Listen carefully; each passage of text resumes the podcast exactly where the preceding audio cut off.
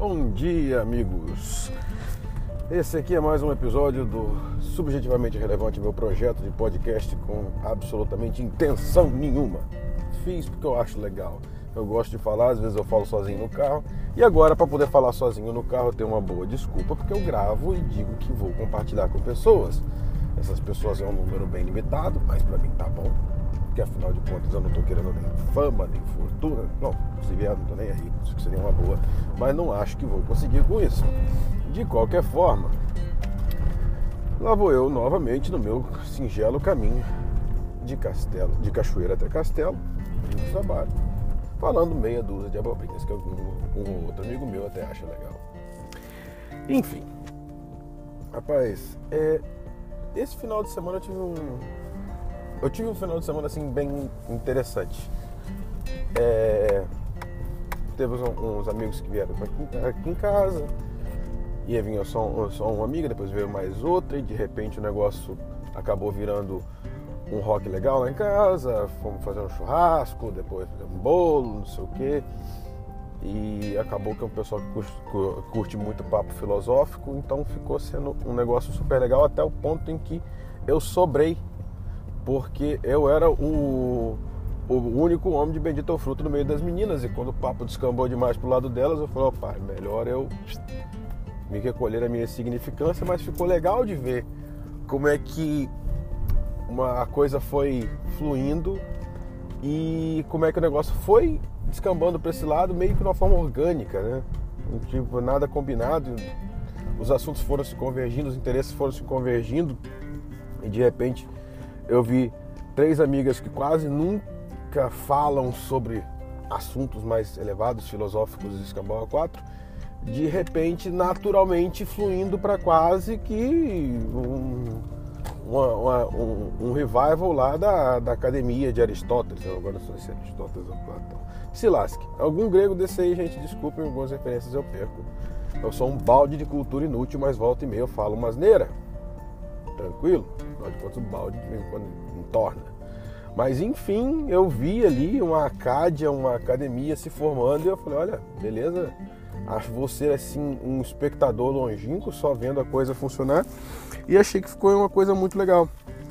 Isso, até na, na, falei com as meninas na época, me lembrou uma coisa espetacular, porque é que da primeira vez que eu fui na Itália, a gente ficou num restaurante da Piazza Braca, eu nem lembro do restaurante, esqueci completamente, ainda bem que eu tenho o nome lá.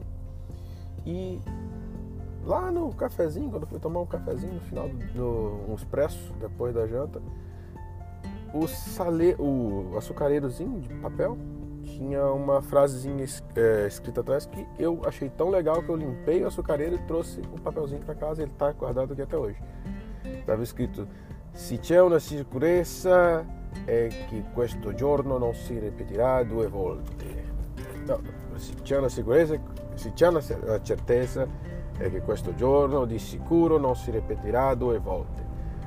É um pouco redundante quando você traduz para português, mas faz sentido em italiano, que tipo, se existe uma certeza é que seguramente esse dia não se repetirá duas vezes. E foi assim uma coisa muito única, porque o legal é que foi é, não foi nada programado, entendeu? Uma das amigas da Soraya falou que. Não pode. Ah, quase eu falei nome, foda-se. A maioria do pessoal sabe, sabe quem são todo mundo, mas em podcast você não pode falar. Mas uma das amigas da minha esposa é, foi. Tinha combinado de passar o final de semana lá em casa. Uma outra menina que também tava por aí falou: Ah, eu vou também, beleza, ah, vamos, vamos, vamos, vamos. E tipo, nada programado, nada tudo quando no final das contas a gente resolveu fazer só um churrasquinho, o churrasquinho começou, a conversa foi se elevando e o negócio foi partindo para um troço filosófico e a coisa acabou pegando um corpo. E agora até acho que as meninas vão partir com uma roda de com essa roda de conversa, acho que elas até elas até vão, vão para frente, mas para mim, sabe o que é o legal? É quando coisas parece encaixarem assim organicamente. Eu acho um, um, negócio muito espetacular. Acho que eu falei organicamente uns 40 vezes. Tá pior do que o episódio de Kobayashi Maru, que eu falava Kobayashi Maru a cada 10 minutos. Mas meu ponto todo é que É impressionante como os momentos mais singulares da vida da gente acontecem quase que por um acaso. Já teve caso de você programar um monte de doideira e o negócio não funciona nada e de repente uma coisa assim espetacular acontece sem menor planejamento e funciona melhor do que qualquer outra coisa que você já podia ter imaginado. Aí nesse negócio a gente fica parando para pensar, cara, será que porque a gente fica pensando, ah, porra, meu final de semana eu vou fazer o quê? Ou durante a semana eu vou fazer o quê? Isso e às vezes o negócio não funciona. Isso me lembra muito que já falei 200 vezes nesse podcast aqui, que é o bendito Wu Wei, que é o estado de flow, o estado de fluxo. Que às vezes você tentar se desapegar do controle do planejamento e simplesmente deixarem as coisas acontecerem, elas funcionam de uma forma melhor. Isso é, eu vi isso acontecer no final de semana.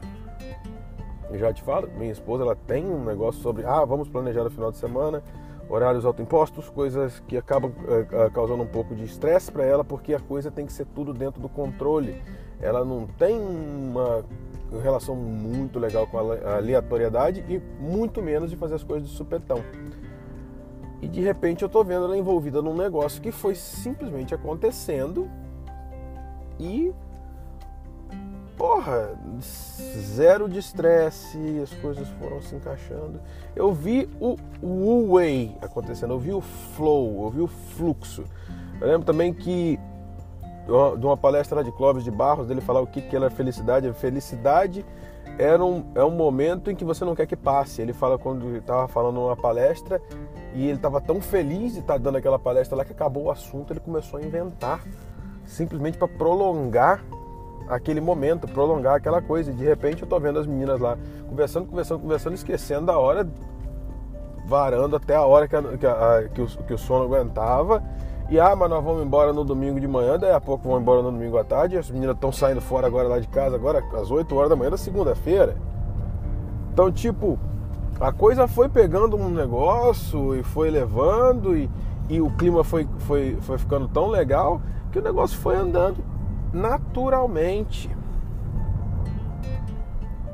Naturalmente. Aí por eu ter essa minha cabeça assim, meio de tentar dissecar, pô, como é que isso fez que eu quero fazer isso de novo, que eu achei legal pra caramba. Não, vamos tentar, vamos amar, vamos, sei lá, cara. O que, que eu, eu tentamos, tô tentando entender se existe uma forma de fazer isso de alguma maneira controlada. Então, tô tentando assim pegar uma coisa que foi completamente aleatória e, e replicar ela de uma forma ou de outra, mas no final das contas eu volto lá no meu papelzinho, acho que isso não vai acontecer nunca mais pelo menos da forma como estava. Mas o que eu tiro de aprendizado disso e que eu acho que eu vou levar para o meu dia agora é que existe um certo ritmo intrínseco nos acontecimentos da, da nossa vida. A gente tentar ir mais rápido ou mais devagar, talvez a gente perde a conexão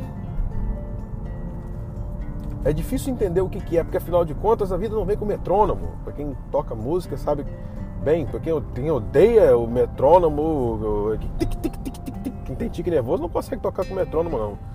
Entendeu? Mas a vida não tem metrônomo para você saber se você está no ritmo. Ou talvez a vida seja um caralho de um jazz que deve ficar mudando o tempo todo. Então, acho que tá mais para isso, né? Pelo amor de Deus. É, então, é, é difícil você entender é difícil você chegar num estado de flow, mas quando você consegue, é uma coisa muito impressionante. Então, eu acho que se eu tiver que parar para pensar hoje, eu acho que eu tô mais propenso a encontrar o estado de flow, encontrar o ritmo natural dos acontecimentos e tentar exercer o meu controle dentro daquilo ali. O controle limitado que você tem dentro do seu livre-arbítrio. O que eu quero dizer com isso? Eu tive até uma discussão dessa uma vez com o babaca do meu cunhado. Se você está ouvindo isso, eu já chamei de babaca mesmo, então foda-se. Você sabe você, lembra, você deve lembrar dessa, dessa discussão. Um babaca do meu cunhado que numa discussão estúpida, onde ele, que ele é um, um, um, um catolicão bizarramente, parece que ele nasceu em 1314.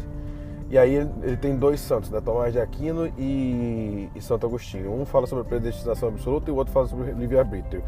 As duas ideias são completamente eh, incompatíveis, tanto que a igreja ou você vai para um lado ou você vai para o outro e está tudo bem. Ele fala que não, como são dois santos e nenhum santo pode errar, ele estava tentando me explicar como o livre-arbítrio e a predestinação absoluta são absolutamente a mesma coisa. Então hoje talvez até conseguiria devagar achar uma forma de encaixar uma coisa na outra. Naquele dia eu não tava, então eu tava puto com ele, os Cambal 4. Mas o que, no final das contas, o que eu falei que era o mais próximo que você poderia ter do alinhamento entre essas duas ideias, é o que hoje eu acredito que é o Wu Wei. Ah, você tem livre-arbítrio, mas existe um fluxo. Então você imagina a seguinte situação: o fluxo é um rio. Você está nadando no rio, ele tem um fluxo que vai, sei lá, da nascente até o mar, certo? Você pode nadar contra ele, é um esforço do caralho, eventualmente você vai ser levado. Mas dentro do fluxo natural, se você assim preferir seguir, você pode ir mais rápido ou mais devagar. Você pode se segurar numa pedra, você pode nadar mais rápido para poder adiantar o seu curso. Também aí você já está de novo escapando do estado de flow. Mas digamos que você não, agora eu vou querer ter no estado de flow. Bom, beleza, então eu vou boiar? Eu vou boiar e esperar chegar no mar? Vida de merda se você fizer isso, diga-se de passagem. Afinal de contas, existe muita coisa para você fazer dentro do curso do rio. Imagina se fosse um rio igual ao Amazonas, você tem uma quantidade absurda de água para você nadar para um lado ou para o outro, ainda seguindo o estado de flow. Então é aí que eu acredito que você consegue ter um livre-arbítrio, um, certo controle e se manter no estado de flow, porque você está descendo o rio abaixo, não necessariamente você precisa ficar 100 metros da margem o tempo todo.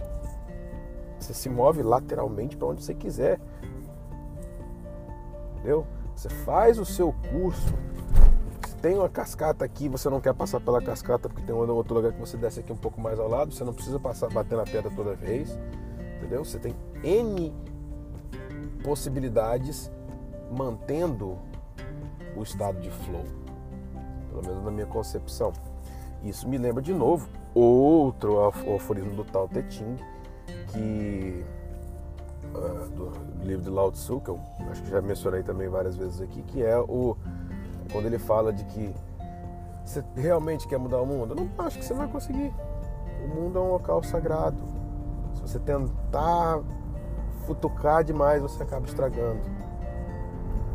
Então, é de novo, você está dentro de um fluxo, você tem uma situação, você tem uma limitação que nós somos limitados em N aspectos, mas se você vive bem dentro da limitação e de acordo com um fluxo natural que parece que todas as coisas é, caminham de certo lado, você acaba tendo, no mínimo, uma vida mais prazerosa, mas eu acredito que uma evolução pessoal também espetacular nesse aspecto.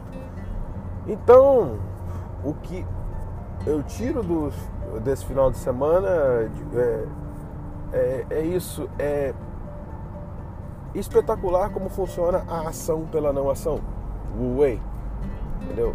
Porque tem certas coisas que simplesmente parecem que acontecem sem esforço, coisas que vão sem natural, com, com certa naturalidade. E o espetacular ele desbrota do banal de uma forma como você não, não conseguiria ter nem imaginado. Eu acho que nisso você tira mais alguma coisa que você pensa que, sei lá, que me lembra um pouco do, do, do, do da, daquela, daquela porta da sacanagem das Olimpíadas do Faustão, não, três portas.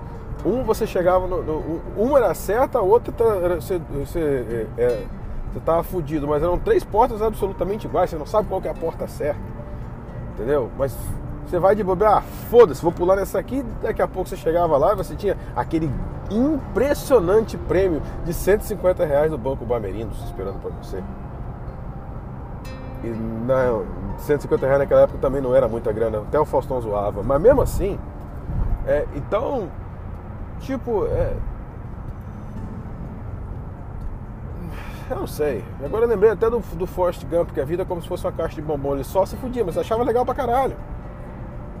Entendeu? Aí, quantas vezes você achou um bombom serenata a mais na, na caixa de bombom garoto? Eu nenhuma.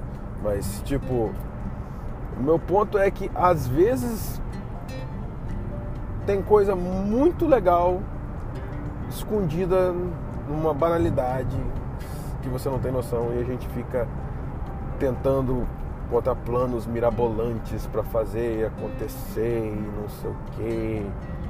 E de uma hora para outra, do mesmo jeito que o infortúnio te rasga no meio como se fosse um, um, um relâmpago que vem e taca fogo no, no, na cabeça de gado que você vai fazer um churrasco no final de semana.